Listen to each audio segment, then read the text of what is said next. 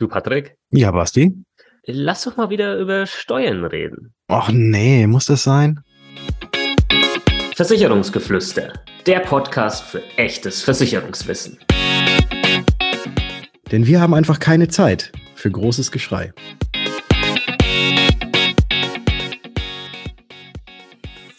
Hallo und herzlich willkommen zu einer neuen Episode des Versicherungsgeflüster Podcast. Mein Name ist Patrick von Was ist Versicherung und wie immer mit dabei der liebe Basti von Versicherung mit Kopf. Grüß dich, Basti. Servus, Patrick. Hallo, liebe Zuhörer und Zuhörerinnen. Ich glaube, wir können mit drei Sätzen eigentlich unsere Episode dann schon wieder beenden. Aber es könnte. ist etwas Wichtiges, was wir heute erzählen. Es tatsächlich könnte die kürzeste Episode überhaupt sein.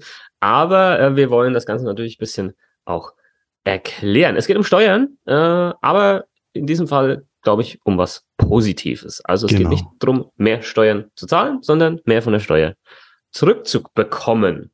Weil nämlich Steuerzahlerinnen und Steuerzahler sollen ihre Rentenbeiträge ab dem 1. Januar 2023 voll absetzen können.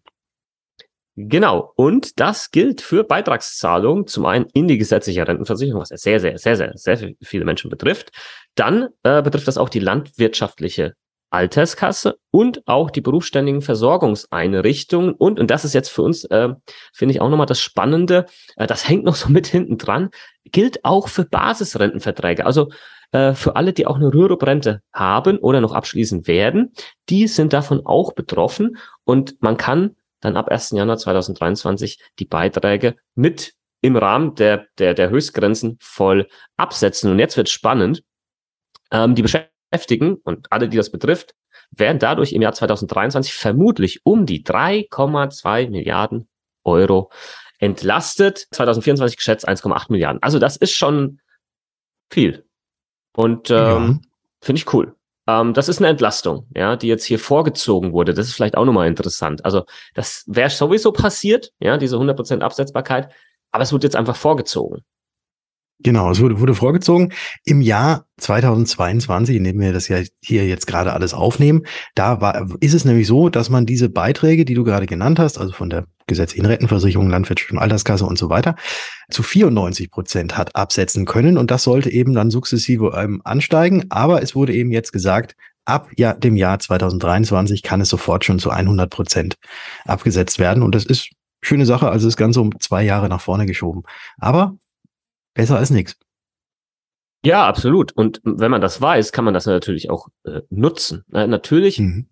jetzt das Thema mit der Basisrente, das ist ja jetzt per se, ich weiß, jetzt kommt eine relativ pauschale Aussage, aber per se ein Produkt eher für ähm, Gutverdiener, die einen höheren Steuersatz eben haben oder auch für Selbstständige, die nicht in die gesetzliche Rentenversicherung einzahlen und hier eben auch ähm, eine gescheite Altersvorsorge sich aufbauen wollen und entsprechend ja auch in der Regel ein bisschen mehr Steuern zahlen, da ist dieses Produkt ja oft sehr, sehr sinnvoll. Und wenn man jetzt weiß, okay, 100 Prozent ab nächstem Jahr, dann kann man natürlich auch hergehen und sagen, okay, dann, dann ähm, erhöhe ich halt meinen Beitrag, den ich da vielleicht eh schon zahle, erhöhe meine Rente, die ich später bekommen soll und kann aber gleichzeitig wieder mehr von der Steuer zurückbekommen.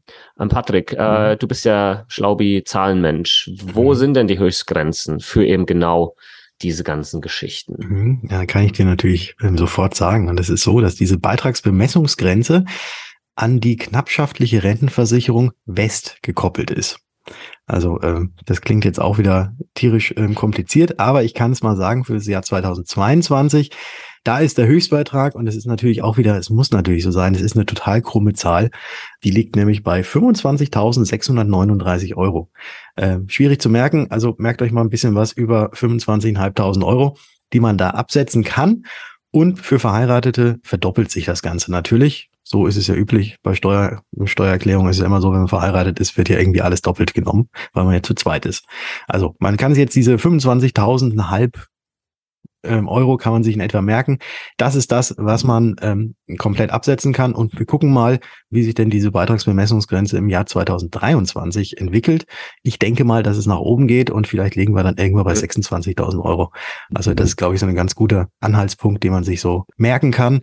Also können da knapp 26.000 Euro in die Rürup-Rente zusammen mit eben auch, wenn ihr in die gesetzliche Rentenversicherung einzahlt, äh, das Ganze absetzen.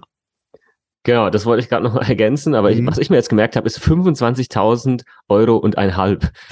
Ich bin mir nicht sicher, ob man das so sagen kann. Ja, 25.500 Euro. Ja.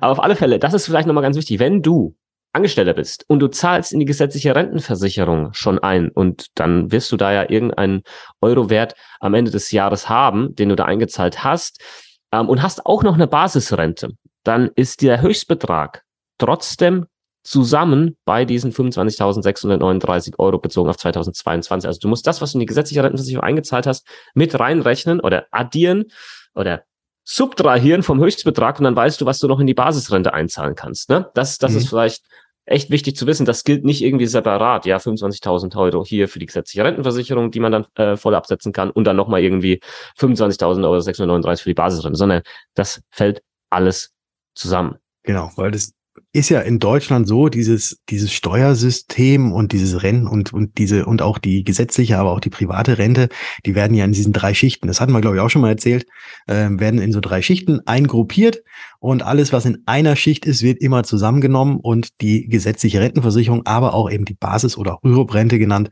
die fällt eben in die dritte Schicht und deswegen muss man das dann äh, kumuliert betrachten, um jetzt auch nochmal nachdem du subtrahiert und addiert genommen hast, jetzt auch nochmal so einen Fachbegriff irgendwie reinführen. Genau, dahingehend wird das äh, interessant und auch das Konzept eben der Basisrente wird super spannend, die, ähm, also ich weiß nicht, wie du das siehst, Patrick, in meinen Augen weiterhin eines der am meisten unterschätzten Rentenversicherungsprodukte ist, weil viele, mhm. glaube ich, nicht, nicht äh, verstehen, wie das jetzt genau funktioniert. Das sieht man so ein bisschen, ja, so ein bisschen unflexibel, weil da gibt's ja nur eine lebenslange Rente später mal, was ja Sinn macht, ja. Mhm. Ähm, und ähm, natürlich kann man auch eine hinterbliebenen Versorgung mit einbauen. Das geht alles. Und diese, diese steuerliche Absetzbarkeit, die dann schon bei 100 Prozent liegt, das darf man halt nicht unterschätzen. Ja. ja. Ähm, und deswegen äh, am Ende des Tages, wenn man das Produkt nimmt, dann vielleicht auch noch mit ETFs hinterlegt, kostengünstig sind, ähm, dann wird das halt eine geile Geschichte. Das wollte ich einmal nochmal kurz ähm, erwähnen, ähm, dass die Basisrente um ein Vielfaches besser ist als, als Ruf. der Ruf. Ja. ja. ja. Und ja. Stichwort Rentenversicherungspflicht für Selbstständige. Da habe ich ja, ja im Interview mit Christian Lindner, wollte ich ihm ja ein bisschen was rauslocken äh, als Antwort, als ich gesagt habe, wenn diese Rentenversicherungspflicht kommt, mhm. die gesetzliche für Selbstständige, dann wird es ja die Möglichkeit geben, dass sich Selbstständige dort trotzdem wieder befreien können, also einen sogenannten Opt-out machen können, wenn ein adäquates anderes Altersvorsorgeprodukt vorliegt. Mhm. Und dann wollte ich ja von ihm wissen, ob die Basisrente so ein Produkt sein kann. Und dann war so, so, so zwei Sekunden irgendwie so Pause. Und dann hat er gesagt, ja, kann, kann sein. Mhm. also, also ich gehe stark davon aus, äh, sehr stark davon aus, dass es so sein wird, aber er konnte das wahrscheinlich oder durfte das wahrscheinlich jetzt nicht so im Vorfeld, obwohl noch nichts beschlossen war, bestätigen. Aber ich, ich gehe sehr stark davon mhm. aus. Und das ja. sollte man vielleicht auch schon mal im Hinterkopf behalten. Ja, ja. Ey, gut, ich meine, es gibt ja nichts anderes Adäquates, aber ich glaube, das wird jetzt eben, zu weit führen, wenn wir eben. uns darüber ja. jetzt noch unterhalten, ja. weil ähm, das, das, das, wir, wir kommen dann wieder vom Hundertsten ins Tausendste. Aber es gibt, momentan gibt's ja nichts anderes, was da irgendwie eine adäquate andere Altersvorsorge ist.